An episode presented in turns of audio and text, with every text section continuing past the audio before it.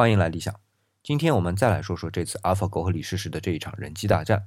网上有一个段子啊，说只有来中国，人类才能战胜 AlphaGo，因为中国连不上 Google 服务器啊。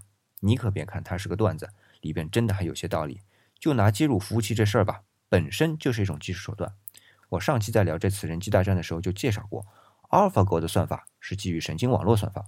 可能了解这种算法的小伙伴就知道啊，在单机下。作为一个节点的运算效率其实是不高的，要完成很复杂的运算呢，就需要很多节点共同来完成，这就需要网络接入技术。即便是单机本身啊，它的计算实现也是各种技术的堆叠。